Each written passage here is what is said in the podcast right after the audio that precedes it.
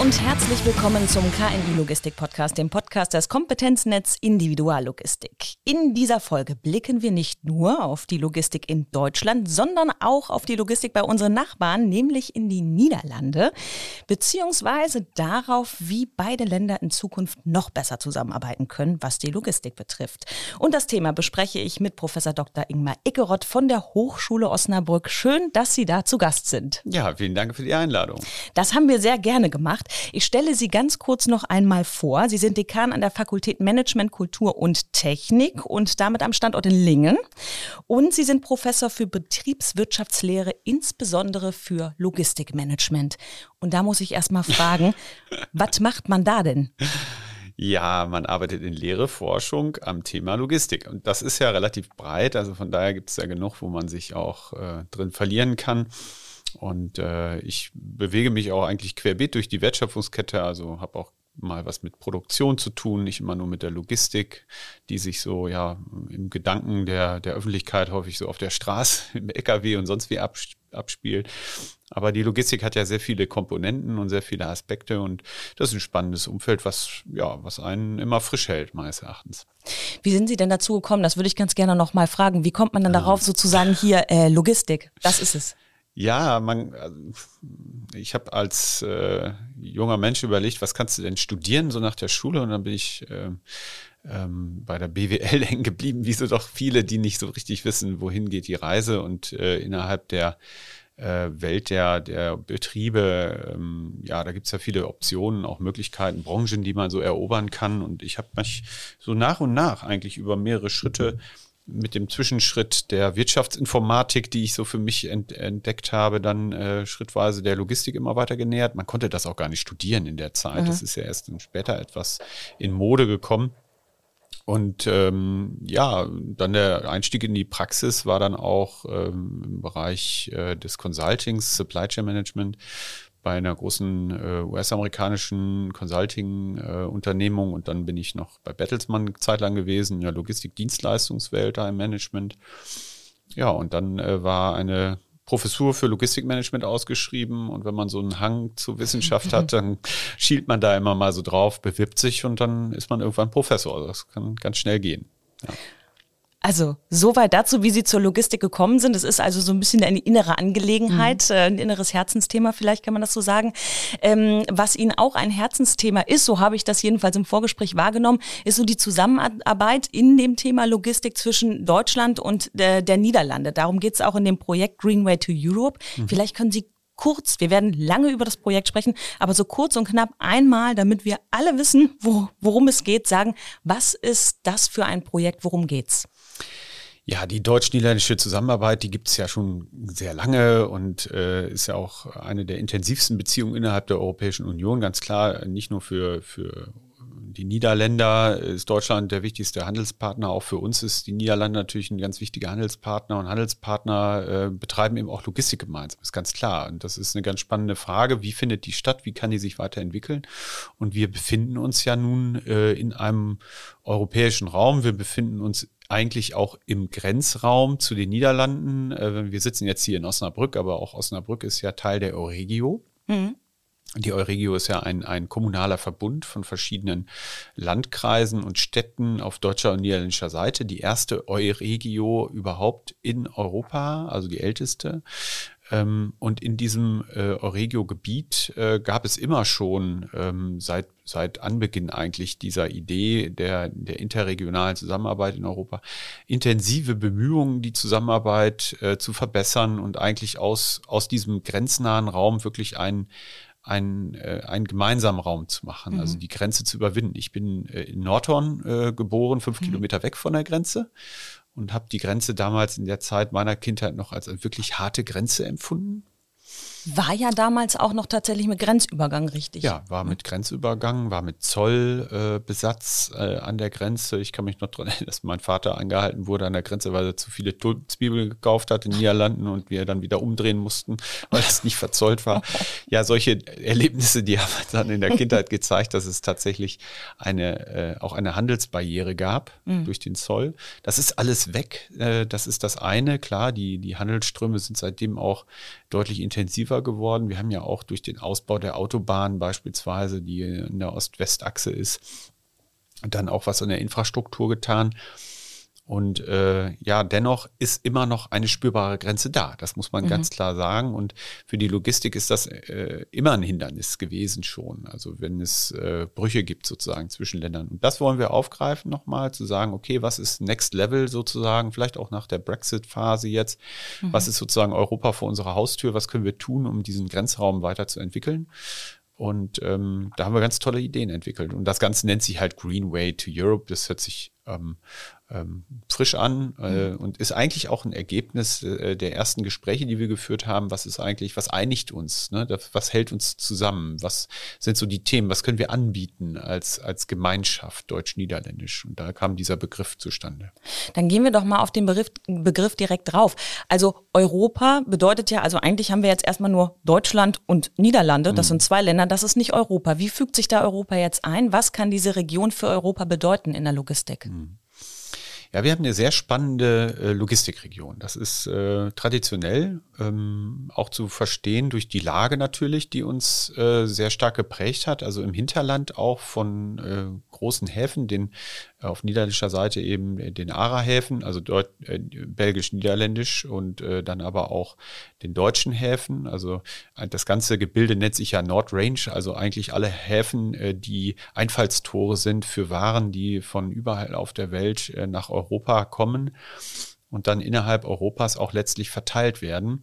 Also ähm, auch ein großer Großhandelsstandort war Osnabrück und die Umgebung hier seit jeher und dadurch ist auch die Logistik gewachsen in der Region. Also wir mhm. haben ja doch viele auch äh, Logistikdienstleistungsunternehmen, die sich dann ja auch im KNI-Netzwerk beispielsweise zusammengeschlossen haben.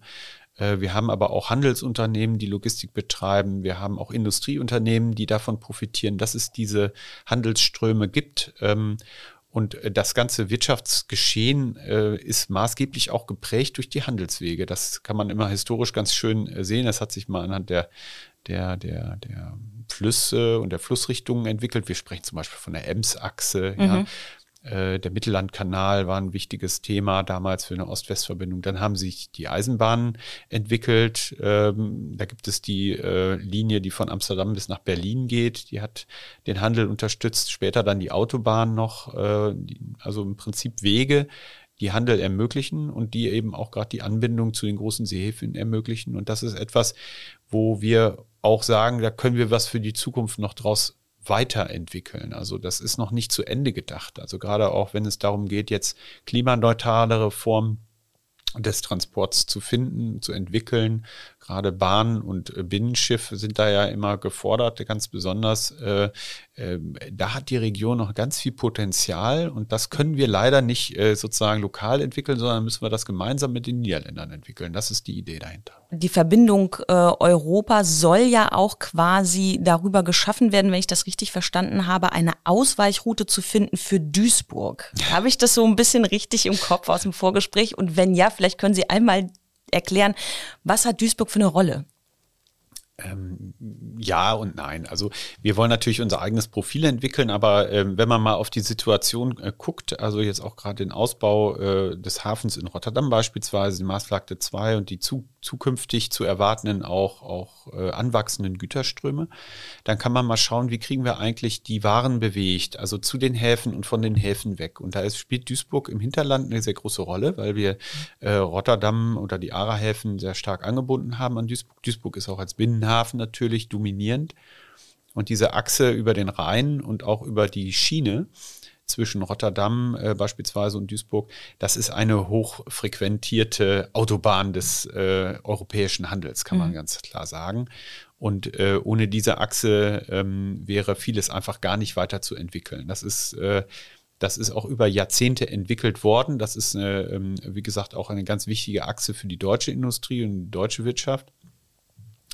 Und äh, ist aber auch erkennbar geworden, dass da die Wachstumspotenziale irgendwann mal erschöpft sind. Und äh, es natürlich auch in irgendeiner Form immer mal äh, zu Störungen kommen kann, gerade auf solchen Rennstrecken des äh, globalen oder innereuropäischen Handels. Äh, und die tun dann natürlich besonders weh. Und dazu schauen, wie kann auch die Region jetzt eher abseits dieser Hauptachse ähm, eine Alternative bieten Hm. Äh, wie können wir vielleicht auch gerade für ähm, äh, Verkehre über die Bahn, über Binnenschiff und so weiter äh, Last abnehmen, um, hm. um so eine Art Bypass zu sein für diese Hauptrouten. Äh, insbesondere natürlich, wenn wir jetzt mal so Richtung Osteuropa schauen, also auch äh, wenn, wenn Güter dann weiter transportiert werden müssen nach Nordosteuropa oder äh, Mitteleuropa, dass man äh, sagt, da äh, ist diese Region eigentlich sehr hervorragend für ähm, platziert. Äh, was wir noch entwickeln müssen, ist so ein bisschen die Infrastruktur. Äh, Gerade ähm, Güterverkehrszentren, die dann den Umschlag unterstützen, sind so ein Thema. Die digitale Infrastruktur ist ein Thema. Ähm, also da müssen viele Dinge parallel entwickelt werden. Auch der Arbeitsmarkt ist ein Thema, also die Durchlässigkeit des Arbeitsmarktes, das wollen wir uns genauer anschauen. Mhm. Und ähm, ja, letztendlich, letztendlich braucht man erstmal so eine Vision, ne, eine Idee, mhm. wohin kann die Reise gehen. Da ist dieses Greenway to Europe eigentlich so ein Motto, unter dem man sich auch äh, zusammentun kann. Und äh, dann gibt es verschiedene Handlungsfelder, auf denen wir dann jetzt auch schon ja, Dinge entdeckt haben, wo wir uns ja aufmachen müssen, um es einfach noch besser zu machen. Um beispielsweise dann für so eine Duisburg-Rotterdam-Schiene eine echte Alternative darzustellen. Weil ein, wenn ich mir das jetzt so vorstelle, ein, ein, ein Bypass vielleicht auch wichtig ist, um eine so kommt das ja ursprünglich aus der Medizin, eine verstopfte Ader irgendwie einen Ausweich äh, zu geben. Das hat ja auch was mit Nachhaltigkeit zu tun, oder? Wenn permanent irgendwie die Transportwege verstopft sind, dann wird extrem viel Energie verbraucht. Das ist richtig, ne?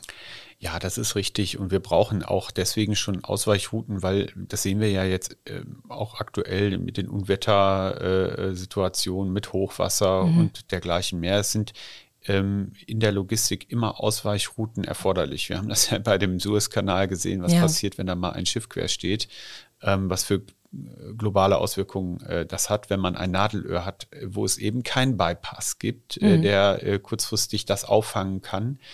Ähm, und die Logistik muss insgesamt äh, vermutlich resilienter werden oder krisensicherer werden oder ähm, flexibler werden. Ähm, und da sind Nadelöhre natürlich grundsätzlich nicht gut. Mhm. Sie haben eben schon von dem Treffen erzählt, also Sie haben sich zusammen getroffen mit Deutschen und Niederländern. Was ich total, nur by the way, äh, witzigen Fakt fand, ist, dass jeder auf seiner Muttersprache im Normalfall mhm. redet und ja. man versucht eben die anderen äh, zu verstehen. Äh, das funktioniert. Das funktioniert, ja. Es hat mhm. sich so ein bisschen etabliert in der Grenzregion äh, bei Veranstaltungen, dass man ja durchaus ja grundsätzliche Kenntnisse hat der jeweils anderen Sprache, ähm, die einem helfen, sozusagen das auch zu verstehen, was, was derjenige in der anderen Sprache sagt, ähm, mit der Möglichkeit nachzufragen bei einer mhm. Übersetzerin oder einem Übersetzer wenn man jetzt irgendwas nicht verstanden hat. Aber das ist, äh, ja, es, es wird einfach eine lockerere Veranstaltung. Wenn jeder so in seiner äh, Muttersprache sprechen kann ähm, und nicht alles zu 100 Prozent übersetzt wird, mhm. weil dann, dann ist es sehr schwerfällig, dann wartet man immer, bis dann äh, die Dinge übersetzt worden sind. So wird das etwas äh, lockerer und die Niederländer sind, das weiß man ja gemeinhin und ich genieße das total, weil ich aus der Grenzregion da komme. Die sind einfach locker und mhm. äh, so steife Veranstaltungen ähm, sind da in der Regel eh nicht so gut besucht. Also von daher haben wir es auch sehr locker gehalten. Sehr interaktiv. Wir haben einen schönen Workshop gemacht, haben uns äh, in verschiedenen Stationen den Themen genähert und äh, es ist tatsächlich auch ähm, ein sehr kreativer Prozess gewesen, kreatives Denken ähm, weil man ja zum einen natürlich guckt auf das, was haben wir schon, was grandios ist, was toll ist, aber ähm, wo können wir noch hin, gemeinsam kommen und wie können wir auch etwas gemeinsam erreichen und dadurch natürlich stärker werden? Wo ist dann eins plus eins nicht zwei, sondern drei? Das ist die Idee. Und wenn wir jetzt mal auch schauen, so auf, ähm, wer sieht uns eigentlich hier mhm. in dieser Region? Ne? Wenn man jetzt mal so traditionell drauf guckt, dann sind wir vielleicht ähm, auf niederländischer Seite eine Randregion aus Sicht mhm. von Den Haag und Amsterdam, wo die politischen Entscheiderinnen und Entscheider sitzen. Da ist man dann Randregion und äh, uns geht's ja hier genauso. Also werden wir aus Berlin immer so gesehen mit unseren Anliegen, wenn wir die Infrastruktur entwickeln wollen beispielsweise. Und äh, eine Idee ist auch tatsächlich, dass wir gemeinsam vielleicht die höhere Sichtbarkeit in, in Den Haag oder Berlin oder vielleicht auch in Brüssel oder in Peking haben. Ne? Also dass man tatsächlich Investorinnen und Investoren, die Politik, die ja auch investieren muss oder sich zu solchen Entscheidungen durchringen muss, dass man die auch auf so eine Region aufmerksam machen kann, wenn man denn eine gemeinsame Idee verfolgt. Wie kann sowas ganz konkret aussehen? Das kann so aussehen, dass man äh, beispielsweise die Themen, die Europa bewegen, eben auch gemeinsam aufgreift. Das ist zum Beispiel die ähm, Entwicklung von transeuropäischen Netzwerken im Bereich des Transports beispielsweise. Die TEN-T-Achsen nennt man sie auch. Äh, da gibt es eine wichtige Achse auch für die für für Deutschland, äh, die von Osten nach Westen geht, die genau durch diese Region geht. Äh, das ist genau unsere Achse, die wir entwickeln wollen. Und äh, es gibt europäische ähm, übergeordnete Pläne, die schon sagen, dass wir diese europäischen Netzwerkstrukturen weiterentwickeln wollen. Das geht nur gemeinsam. Und dann äh, ist es eben auch so, dass man sich mit den Niederländern da ins Benehmen setzen muss und sagen muss, ja, was, was wollen wir denn jetzt entwickeln? Wie soll die Achse denn in Zukunft aussehen? Wie wollen wir Europa an der Stelle infrastrukturell für die Zukunft fit machen? Und zwar nicht nur mit dem Blick auf die nächsten fünf Jahre, sondern mit dem Blick auf die nächsten 20, 30 Jahre. Äh, und das ist eben ein ganz spannendes Projekt. Und da kann man natürlich auch mal Menschen einladen, zum Beispiel die Frau Trautmann, die äh, in Brüssel für diese transeuropäische Verbindung äh, Ost-West durch unsere Region zuständig ist. Und dann wird sie natürlich schon, wenn man dann gemeinsam einlädt mit den Niederländern und gemeinsame Agenda verfolgt, schon eher hinhören, als wenn wir das jetzt so alleine versuchen würden. Das ist ganz klar. Mhm. Gibt es denn auch bestimmte Herausforderungen? Also äh, sprachliche Barriere scheint gar nicht so extrem zu sein, wie wir gerade gehört haben, aber gibt es auch bestimmte ähm, Dinge, wo man sagt, okay, da passen Deutsch und Niederlande vielleicht irgendwie auch nicht zusammen, da muss man noch was überwinden? Naja, wir ergänzen uns ja. Ne? Das ist, äh, nein, wir sind, wir sind nicht gleich, wir wollen auch nicht gleich sein. Und wenn man jetzt äh, einen Grafschafter fragt, möchtest du so sein wie ein Osnabrücker, dann wird er auch Gründe finden, warum er das nicht sein möchte. Also äh, das ist ja Europa der Region, wie es so schön heißt, und auch der Europa der, der Nation. Ähm, und die Niederländer haben tatsächlich auch, ich habe das ja gerade schon mal angedeutet, eine andere Meetingkultur, die haben eine andere ähm, Arbeitskultur auch entwickelt, was durchaus auch manchmal als Barriere wahrgenommen wird. Also was, diese, was heißt das? Also ich merke es ja, ich bin ja im Hochschulsektor, dass es zum Beispiel einfacher ist, deutsche Studierende dafür zu motivieren, in einem Projekt namens Cross-Border Talents, was jetzt gerade zu Ende gegangen ist, äh, zu motivieren, in Niederlanden ihre Abschlussarbeit zu schreiben und dort auch ein Praktikum äh, zu absolvieren, als andersrum. Hm. Also niederländische äh, Studierende haben äh, größere Ressentiments, das war auch in diesem Projekt wieder deutlich erkennbar, in deutschen Unternehmen ihr Praktikum und ihre Abschlussarbeit zu schreiben. Das liegt ein bisschen auch, ähm, wenn man da tiefer bohrt und dann nach den Gründen fragt, tatsächlich auch ein bisschen an dem Imageproblem, äh, was äh, deutsche Arbeitsumgebungen haben. Also dass sie eben weniger äh, ja, locker sind, dass, dass es eben etwas steifer und, und disziplinierter zugeht, dass mhm. es das Arbeitsgeschehen weniger humorvoll ist. Also okay. das sind so Dinge, die teilweise noch in den Köpfen stecken, auch der jüngeren Generation. Das muss aufgebrochen werden, weil mhm. es ist ja nicht zwingend so. Es gibt auch ähm, glänzende äh, andere Beispiele dass äh, deutsche Unternehmen lockerer sind als niederländische Unternehmen. Aber wir reden ja auch hier über Dinge, die sich über Jahre entwickelt haben in den Köpfen. Hm. Und ähm, eine Zeitweise war es sicherlich auch so, dass gerade die niederländischen Jüngeren äh, sich stärker in Richtung angelsächsischen Raum orientiert haben. Auch sprachlich war die deutsche Sprache nicht mehr so vertreten äh, im Wahlpflichtbereich sowieso nicht. Äh, das war mal deutlich verankerter. Das, es gibt jetzt tatsächlich eine Gegenbewegung. Es ist vielleicht auch ein bisschen durch den Brexit geschuldet, dass mhm. ähm, es gibt auch eine niederländische Strategie, eine Deutschlandstrategie mittlerweile, sich insgesamt wieder ein bisschen mehr in Richtung der äh, anderen Partnerländer sozusagen zu, zu entwickeln. Und das ist etwas, was uns auch jetzt wieder die Türen öffnet, auch durchaus wieder mehr Möglichkeiten gibt, mit den Niederländern äh, ins Gespräch zu kommen. Und die sehen es ja selber auch. Also auch der Arbeitsmarkt ist nicht durchlässig. Also das ist tatsächlich äh, äh, so, dass es Phasen gab, wo die Arbeitslosigkeit jetzt vor ein paar Jahren äh, auf niederländischer Seite deutlich größer war in der direkten Grenzregion als auf deutscher Seite.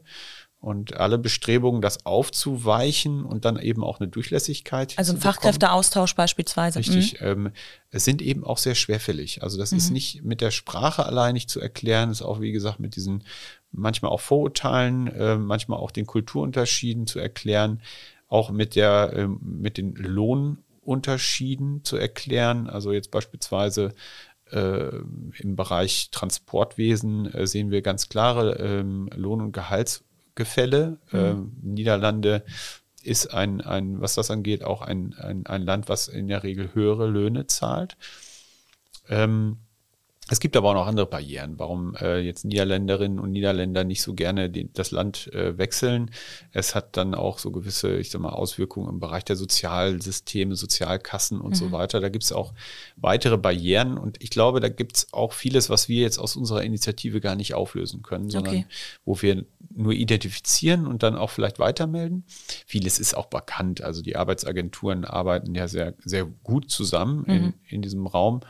Aber es gibt eben eine Menge von, von Themen, die lassen sich über lange Zeiträume vielleicht nur nach und nach lösen. Mhm. Okay. Also das äh, bedeutet, da können Sie den Finger gegebenenfalls in die Wunde legen und mhm. aufzeigen, aber äh, da muss man dann auch ein bisschen darauf hoffen, dass vielleicht durch die höhere Sichtbarkeit aber das Projekt äh, sowas dann auch angesprochen und gesehen wird mhm. von der Politik. Okay. Wir haben ja schon darüber gesprochen, welche Rolle die Region für Europa haben könnte, welche Rolle das Projekt für Europa haben könnte. Welche Rolle könnte denn das Projekt für unsere Region haben? Also wie könnte unsere Euregio-Region, vielleicht auch auf deutscher Seite, davon profitieren? Weil ähm, wenn man Logistik hört, denkt der Otto Normalverbraucher mhm. ja erstmal daran, dass jetzt mehr Lkw vor seiner Haustür fahren. Ich sage ja. das mal so platt. Genau. Oder graue Kisten an den Autobahnen entstehen, die auch nicht hübsch aussehen in der Regel, ja. Das ist äh, so, aber das ist ja nicht das Einzige, was durch Logistik entsteht. Ähm, durch Logistik entsteht wirtschaftliches Handeln. Also auch mhm. ähm, größere Investitionen kommen nur in die Region oder Investitionen von Unternehmen, die schon da sind, ja, werden fortgesetzt, wenn, wenn wir diese Anbindung haben.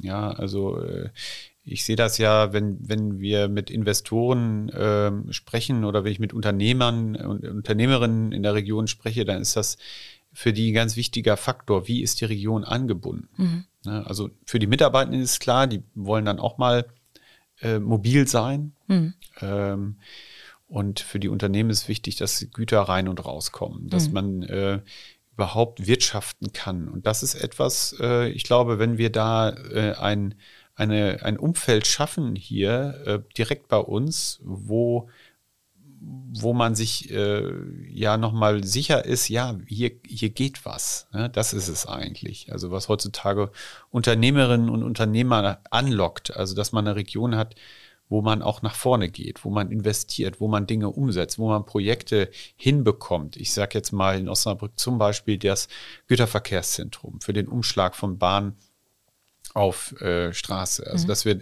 solche Projekte auch gestemmt bekommen. Dann äh, sieht man, okay, äh, da ist auch was äh, zu holen, da kann man da kann man es wagen, auch nochmal zu investieren. Dann entstehen dort Arbeitskräfte und da können wir auch was äh, unternehmen. Dann gibt es keine äh, kein Rückschritt, sondern äh, eine Idee nach vorne zu kommen. Und damit meine ich jetzt nicht mehr die alt, alt vorgestellten, also die alten Vorstellungen, dass äh, das einfach schlichtweg Wachstum ist und mehr von dem, was wir hatten, mhm. weil ich glaube schon, dass man äh, da gewisse Grenzen des Wachstums erreicht hat. Wir können nicht überall neue Flächen ausweisen und überall mehr zupflastern, sondern es geht tatsächlich darum, ähm, äh, den Klimaschutz mitzudenken, den äh, Umweltschutz mitzudenken, die Nachhaltigkeit zu bedenken und dazu intelligenten Formen des Wachstums zu kommen. Das ist eigentlich so das, was ich auch äh, immer mittragen möchte, wenn wir in diese Gespräche gehen, dass es nicht einfach nur darum geht, mehr zu machen von dem, was wir in der Vergangenheit getan haben, sondern wir müssen vieles anders machen. Mhm. Was würden denn, werden denn jetzt die nächsten Schritte ganz konkret sein in dem Projekt? Ja, wir sind tatsächlich äh, übereingekommen, jetzt einen konkreten, auch größeren Antrag zu schreiben für die nächste EU-Förderperiode. Und in so einem Antragsstellungsprozess, äh, da wird man dann sein Brain noch mehr anstrengen müssen. Äh, das ist eigentlich immer eine gute Übung. Es geht dann gar nicht so sehr nur darum, jetzt irgendwelche Fördermittel zu akquirieren, sondern in diesem Prozess die Ideen weiter zu konkretisieren und einen Anlass zu haben, auf etwas hinzuarbeiten. Also dieses Antragskonzeptpapier wird mm, zentral in, in, der Euregio verantwortet. Also die Euregio hat ihren Sitz in Kronau, das ist, eine, Veranst äh, das ist eine, eine, Institution auch und die soll auch als, als Dach dienen für diese Antragstellung. Und wir wollen jetzt in verschiedenen Arbeitsgruppen uns den Handlungsfeldern äh, noch mehr nähern und dann herausarbeiten, was wir wirklich gemeinsam in den nächsten fünf Jahren äh, oder drei bis fünf Jahren dann auch gestalten wollen. Im Bereich der Infrastruktur, das ist ein Handlungsfeld. im Bereich der Digitalisierung. Das ist eins, wo ich auch selber in der Arbeitsgruppe jetzt äh, drin bin. Wir wollen den Arbeitsmarkt nochmal thematisieren und das allgemeine äh, Netzwerken, ähm, wo wir ja auch Netzwerkstrukturen auf deutscher und niederländischer Seite haben. Ich nenne jetzt mal unsere direkte Partnerorganisation des Port of Twente mhm. mit Sitz in, in, äh, in der Twente, eben in Hengelo und Enschede. Und wir sind eben mit dem KNI-Netzwerk bis in die Grenzregion aktiv, von Osnabrück aus, äh, aber auch bis in den Bielefelder Raum rein. Also eigentlich äh, hervorragend aufgestellt. Wir reden auch mit der Ems-Achse. Wir haben äh, auf niederländischer Seite weitere Netzwerke, die wir da mit reinnehmen. Und ähm, ja, da gibt es eben, wie gesagt, auch dieses Handlungsfeld, wie können wir eigentlich diese Netzwerkstrukturen miteinander besser ver ja, verknüpfen, mhm. weil da entstehen eigentlich in Zukunft auch die Impulse, die Ideen, da treffen sich Menschen, da tauschen sie sich aus und da werden die Themen erstmal gefunden. Und das wird äh, auch ein Thema für sich sein, also Networking. Ja, und das Vertrauen finde ich persönlich in Netzwerken immer, ne, was zu den, zu den Menschen und vielleicht gerade zu dieser anderen Seite äh, besteht. Und Sie haben ja eben vorhin auch gesagt, dass manchmal noch so Ressentiments bestehen. Ich denke auch in Netzwerken kann das, ähm, ja, kann das da sehr unterschwellig bearbeitet werden ne, und auf sehr direktem Wege. Ja, ich glaube, hm. das ist ähm, jetzt auch ein Learning nochmal aus der Corona-Zeit. Ne? man, man kann sich auch über hervorragend über, über Online-Kanäle natürlich austauschen, aber für das Bilden von Vertrauen und das Bilden von einem Netzwerk und das neue Kreieren von Arbeitsgruppen ist einfach die direkte Begegnung ganz wichtig. Wenn das dann mal läuft und man sich kennengelernt hat und den Gegenüber auch so mal ganz als Person erlebt hat, ich finde, dann ist es auch viel einfacher, mit diesen Menschen über Zoom oder über, weiß nicht, MS Teams dann weiter zu kommunizieren. Aber der Sache einen Startschuss zu geben in Präsenz. Das äh, haben wir ja auch gewagt, ähm, jetzt mit unserem Startschuss-Workshop. Mhm. Das war unheimlich wichtig. Dann hat man sich einfach nochmal in die Augen geschaut und kriegt diese, ich sag mal, auch so ein bisschen die Aura nochmal mit von dem Gegenüber. Es ist äh, nicht nur so ein Ausschnitt, auf den man guckt, nicht nur ein Gesicht mit ein paar Schultern dran, sondern es ist der ganze Mensch. Und das war ähm, wichtig. Und jetzt kann ich mir vorstellen, wenn wir die weiteren Schritte auch auch online gestützt natürlich wieder gut machen können. Und irgendwann kommen wir mal wieder zusammen. Und ich finde, das war ein schönes Schlusswort von ja. Ihrer Seite. Ich danke Ihnen herzlich, dass Sie bei uns gewesen sind, uns das Projekt vorgestellt haben. Dankeschön. Wir werden in den nächsten Jahren sicherlich noch einiges davon hören. Ich darf ganz kurz noch unsere Hörerinnen und Hörer darauf hinweisen, dass dieser Podcast gerne geteilt, abonniert und weiterempfohlen werden darf. Und ähm, ja, wir freuen uns auf jede wertschätzende Art der Weiterverbreitung und sagen für heute Tschüss, bis zum nächsten Mal. Vielen Dank fürs Zuhören.